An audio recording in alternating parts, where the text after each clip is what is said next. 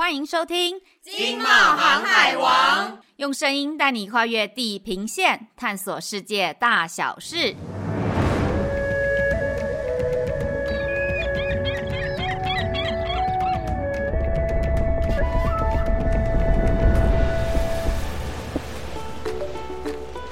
Hello，大家好，我是飞天吉娃娃，欢迎收听续上集串联经贸航海王那些网络没跟您说有关 AI 的事续集。今天要再来跟大家聊聊有关 AI 的小趣事，还有一些延伸的话题。今天这集很荣幸的邀请到 3D 小组 Angelica，Angelica 可是个 AI 小达人哦，所以在这个 AI 大时代中啊，如果有什么问题问她准没错。欢迎 Angelica。Hello，大家好，我是 Angelica，目前在 3D 小组服务，很高兴可以邀请到你诶。平常我们办公地方真的是距离太遥远，要见上你一面真的是太难了。话说回来，今天呢、啊，邀请你来是想让我们的观众多听一下 AI 的各种不同面向。我们这些 AI 小白呢，都很想知道 AI 还有什么有趣的应用呢？所以你是 AI 小白呢？那你对 AI 的认知是什么？诶，一般常人对 AI 可能都不是很了解啦，好像就是处在一个似懂非懂的状态。所以说呢，像我们 AI 小白就会有一些对 AI 的有趣的想象，例如说。可能会有人觉得 AI 就像是科幻电影里面的机器人一样，会有自己的思想啊，或是情感啊。人们可能会担心 AI 会变得比人类聪明，甚至可以掌握世界。有没有人看过像是一部电影，威尔史密斯主演的老电影《机械公敌》？有没有？有。对，最后呢，机器人就开始对打人类了。现在 AI 的确是比人类聪明，还有其他想法吗？有诶、就像是嗯，比较贴近我们日常生活中的，我们人们都会认为 AI 可以帮助我们完成所有日常大小事的工作，举凡洗衣、煮饭、打扫啊，或者是说 AI 又可以预测未来或解决问题吗？有些人可能会把 AI 视为是一种超级智慧的助手，日常的大小事都可以用 AI 完成。再来呢，现在又有很多人在担心 AI 到底会不会取代人类的工作，导致失业率攀升呢？以及 AI 是否缺乏道德观念呢？等等之类的想法。以上呢，就是我这种 AI 小白对 AI 的各种想象啦。Angelica 怎么看呢？基本上，其实我们当我们电影看的很多，或者说我们常常在台湾看很多 AI 相关的产业新闻的时候，我们大家都把 AI 当成一个很严肃的议题，或是很宏大的议题去看待，然后去评估它带来的冲击，或是说他们给产业带来的一些潜力吧。但是呢，实际上可能从五年多之前就已经有很多，是已经有一个产业是很大胆的采用 AI，然后拥抱它所带来的改变。你猜猜是什么？你说的是娱乐娱乐产业？OK，我，太久了，是不是想太久？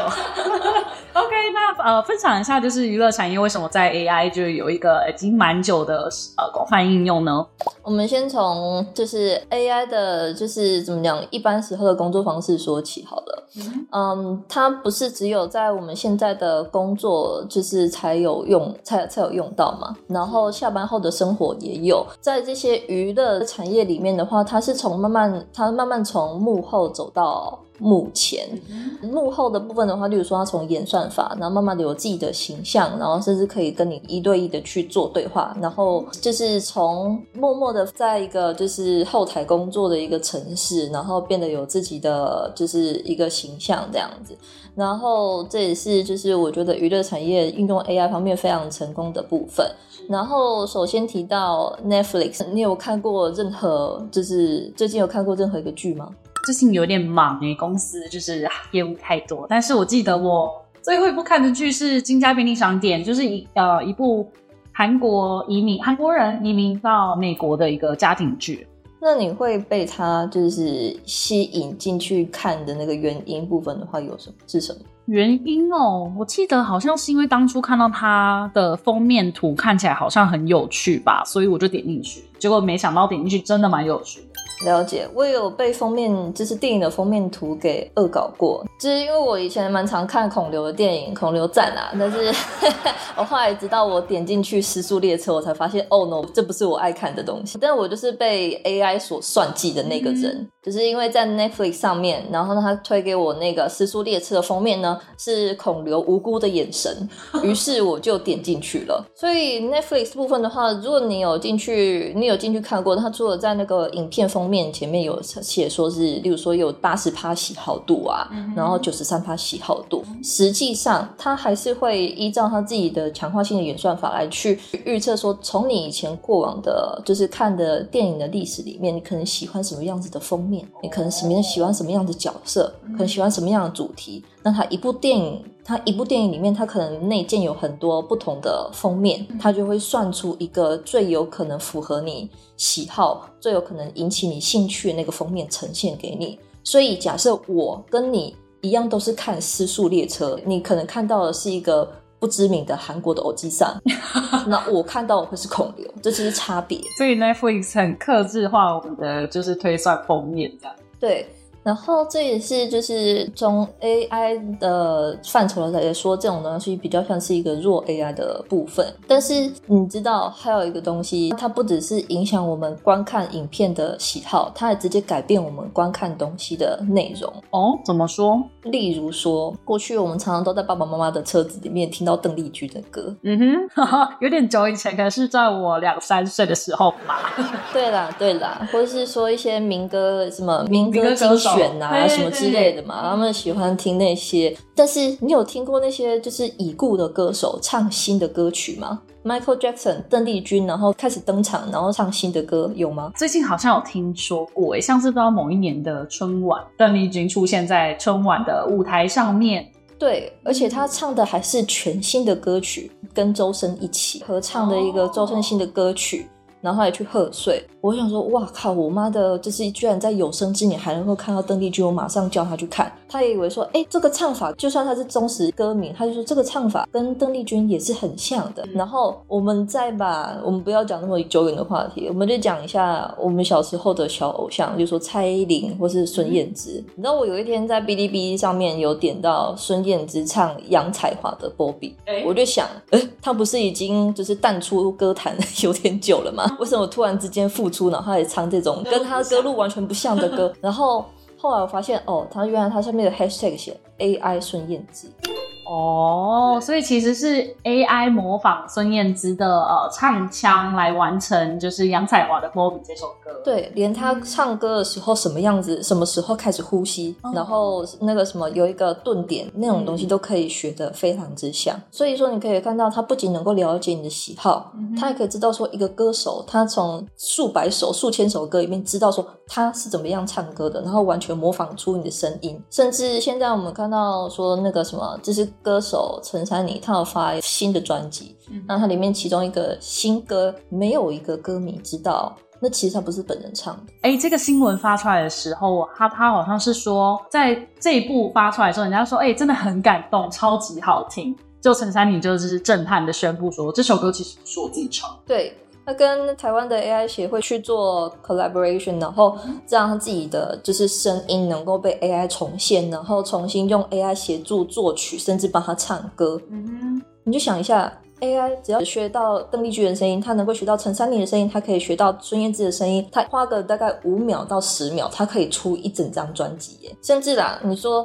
一个人的声音被模仿的话，好像哎、欸，就是用这种歌手的 idea 好像不错啊，很省成本啊之类的。嗯、他们还会用，现在诈骗集团也升级啊。哦、你现在接到你小孩子的电话，你不要以为那个是真的是你小孩子的声音，很有可能是用 AI 模仿你小朋友的声音，然后打电话叫你就是救救救他，然后汇款两百万之类的。嗯、对，所以已经美国那边已经有很多人因为这种。AI 模仿声音的技术，然后去被骗到哦，就是因为太像了。以前是低规版诈骗集团，对，他连哭声，他什么时候开始抽鼻涕，他都可以学得到。那现在就是比较高规，就是认真在仿真你小孩的声音，因为现在 AI 技术又更之进步了，这样。对，然后呢，基本上除了这个东西以外，我们说的从歌手往下讲嘛，你自己有追过任何韩团吗？韩团有诶、欸，你有听过 EXO 吗？有啊，当然有听过，是不是？当然有听过啊，拜托我什么年代的人？而且我们现在那些偶像部分的话，我们会如果说你是一个追星的人，你会发现哦，我们的偶像常常都会被陷在那种，例如说过度劳动啦，然后契约不平等啦，或者是说一些绯闻啊等等的生涯重大的危机嘛，因为他们也是人对吧？所以他们会累嘛，然后他们对，然后他们可能一刚开始。刚出来不太懂法律啊，或什么之类的，然后甚至也有想要交往的对象，所以这些东西都是做人类作为偶像他所需要去面对的一个就是问题。对，但是如果想一下，假设你的偶像不是人呢？哦，怎么说？会是谁呢？先前我就有看到那个韩国最大的艺人经纪公司 SM，他有投资一个 AI 娱乐的中小公司，他们有出一个女团叫妹子。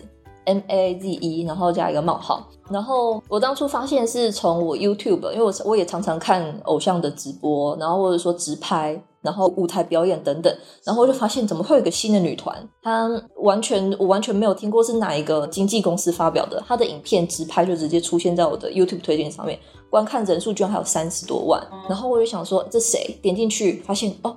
这个是完全是 AI 做的女团，就是让 AI 有那个形象，然后去跳舞给你看，跟你做直播互动，然后或者说就是那些就是我们常常常会看到那些偶像素材，通通都在那个频道上面。现在的那个就是粉丝人数的话，有超过百万订阅人数，对。哦原来 AI 还可以进步到制造出一支成功的女团，还非常的真。对，尽管说我们现在看得到说他们可能没有办法在我们常常看到偶像打歌打歌的舞台嘛，嗯嗯对，然后但是足以见到说 AI 跟这种偶像产业的结合，既能够帮偶像产业省去一些就是生涯上面或者说公司成本上面的麻烦，实际上的话就是接受程度也是挺高的。除了像是你说的。韩国 AI 女团，其实我还有听说过其他就是蛮有趣的应用，但是我不确定这是否为真啊。其实我有听过的是，就是 AI 老婆，你有看过就是 follow 到这一这方面的消息？有啊，拜托我是 哪个圈子的？这种阿里不达的东西我都很会追啊。像那个什么这个例子部分的话，在 Instagram 上面有个老哥。他用 AI 算了一一大堆美女的图，嗯，然后放到很就是创了很多相关的账号，对，然后提供了 AI 老婆的服务，嗯、也就是说，你花钱然后跟这个虚拟的账号的人交往，哦，甚至跟假人谈恋爱，对，甚至其实其实一刚开始他不是先 launch 这个服务，然后才才有这些就是虚拟老婆的服务的，嗯、是他已经先设立一个。真人就是看似真人的形象，他每天 po 文，然后他有跟你私讯互动，然后大家都晕船晕到不行，然后一直到他们问说可不可以跟你交往，然后他也说答应，OK yes，完了之后到一半，然后他直接说，哎、其实我是 AI 啦。直接梦碎，对，直接梦碎。但是有些人还是觉得，我尽管我是知道它是 AI，但是我还是晕船呢。于是这个聪明的老哥呢，他就创出来很多相似的这种 AI 老婆的服务，然后服务那些可以接受远距离恋爱的老哥，空虚寂寞觉得冷的，对。而且你也不需要花太多时间或者说金钱，然后在这些 AI 老婆身上，但你还是能够透过这些讯息，然后感受她满满的关爱，然后就是继续晕你的船。哦，变得就是说养 AI 老婆就非常的经济实惠，它既可以填补你的内心的空缺，它又可以不需要你买包包给他，不用花钱买 Chanel，不用花钱买 YSL，不会劈腿，不会吵架，一心一意爱着你，只是他在远方而已，在远方，对，就是永远见不到面的远方老婆。对，然后甚至就是有一些服务部分的话，我们也知道说，可能我们常常听到在 ChatGPT 之前，我们可以知道说，哦，今天 Google 又发明了什么，又又搞了一个新的 AI 的模型，然后它很会打什么游戏嘛，对不对？嗯、但是没看过说 AI 模型，它既可以一边打游戏，它还可以搞直播，嗯、然后感谢你，就是干爹抖内。哦，你说 AI 直播主吗？对，AI 直播主太酷了，对，它游戏可以玩的比你好。然后他也可以就是根据你打的那些回复啊，或者是说这些抖内部分的话，去给予相应的因应。然后他的回应的部分也都很有趣，它叫 Chat GPT 讲。然后 Chat GPT 讲，对，它就是应用 Chat GPT 来去做的一个结合性的直播组。他原本就已开发一个模型，说让他去很好的玩游戏，但他就又导入了 Chat GPT，然后让他能够就是导入声音跟你直接互动。嗯，对。然后他是一个二次元形象的直播主，然后大家有兴趣的话可以去看，因为他就是讲话还是有一点小小的没有逻辑。可以可以，但是但是就是有一些宅男们，他们很喜欢这种有点没有逻辑，然后出乎意料的这种这些回复，就打进宅宅的内心，打进宅宅的内心，对，像一个女儿线上的女儿一样。了解。现在 AI 的应用真的非常的广泛啊，尤其在娱乐圈，其实有这么多的应用，可能或许我们平时还没有 follow 到。那今天很感谢 Angelica 来跟我们分享一些这些我们还不知道有趣的小知识，还有一些啊应用的面向。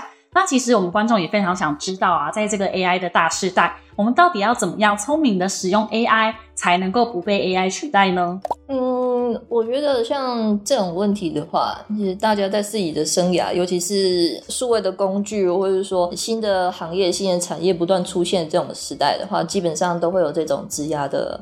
焦虑，所以说，与其先问说我们该怎么样去聪明的使用 AI，在那之前的话，应该是说我们该怎么样去抱有什么样心态去感看待这样子的的改变。嗯，对，嗯，像像娱乐产业，他们可能是很 positive 的来去看待这样子的事情，但有些人，我们是知道说这些产业是一定都会受到冲击的，所以我们还是会感到忧心，甚至说我们也不知道我们自己是不是会遭受到冲击，所以我们会忧心。真正之前的话，我会觉得，呃，你就接受你就是一个焦虑的情况，这件事情会比先去找，就是盲目先去找解放这件事情还要来得更重要。嗯，对。那就像是说，你突然被丢到海里面，然后开始要学游泳，你第一件事情就是要了解说，哦，反正我就憋着一口气，然后待在海底，然后不要太过用力挣扎。嗯，最差的部分的话，我就像现在这样嘛，就等于说我今天导入 AI 或不导入 AI 到我的工作里面去，最差就是我现在的状况。我每天都会这么忙，然后我每天会觉得我自己的工作做不完，然后我每天会觉得好想赶快下班。嗯，对，就是这种工作不效率所带来的危害，现在的你是撑得住的。所以你没有 AI 的部分，那你最差也就是这样子。哦，理解。对，但是一部分的话，不是让你去只仅止于此啦。就是说，有一些职业的部分的话，可能我我今天我我不去把它 AI 化，那我的工作就不会被取代嘛？那也并不是这样子的。例如说客服，或者说一些文书行政工作等等，有些东西尽管你对它是很有热忱跟兴趣的，但 AI 带给我们冲击来说的话，就是。就算我们有这样子的上进跟热忱型的，我们还是会没有无可避免的会被取代，这也是现状。然后你自己还是会需要去了解说，摆脱你在一般时间你日常工作的那些惯性，这件事情是是重要的。比如说，我知道我不导入 AI，我现在不会死。但我们要清楚知道说，有时候我们不导入 AI，我们之后也会死，会累死，对，也会累死，对对，会被取代掉。那你在那之前的话，你就要尝试去摆脱惯性，这件事情很困难。然后，那我会建议一件事情，说你花个两小时的时间，你就把自己一天里面的工作流程，巨细靡遗的把它给画出来。我在几点做了什么？然后我需要什么样子的资料？我完成的东西是什么？为什么？然后这个至于整个公司的作业流程方面的话，是被摆在哪样子的位置？嗯、然后我们也可以知道说，有些东西其实是机械性的、重复性的、没有兴趣的工作。那这些东西是不是可以优先寻找 AI 的解放来去替代？嗯哼，先用 AI 把一些重复性比较高的、聪明的使用它，减少需要投入心力去工作的时间。然后，另外一件事情是，因为 AS 本身它衍生的工具非常之多，我们可能今天试 A 工具，然后失败了，然后觉得这个东西没有用，然后我们就像卖场的客户，就是试吃了牛肉干之后，发现这牛肉干不好吃，我们就说哦，这波好啦。对，我们父母也常会跟你讲说，你多试这个没用，然后我们常会尝试去找出一个很正确的解方，但是实际上多试一些，实际上你是不会死的。不要说就是你试一次，然后你就直接把一些。可能性给就是抹除掉，多多的尝试，不要把那个可能性给否认掉。其实你今天有分享很多，就是我们要如何聪明的使用 AI 的方式呢？我觉得我们的观众朋友也可以稍微的参考一下。今天非常感谢 Angelica 来到我们的现场，跟我们分享 AI 的应用面向以及聪明使用 AI 的方法。那我们这一集就到这边，下次见喽，拜拜，拜。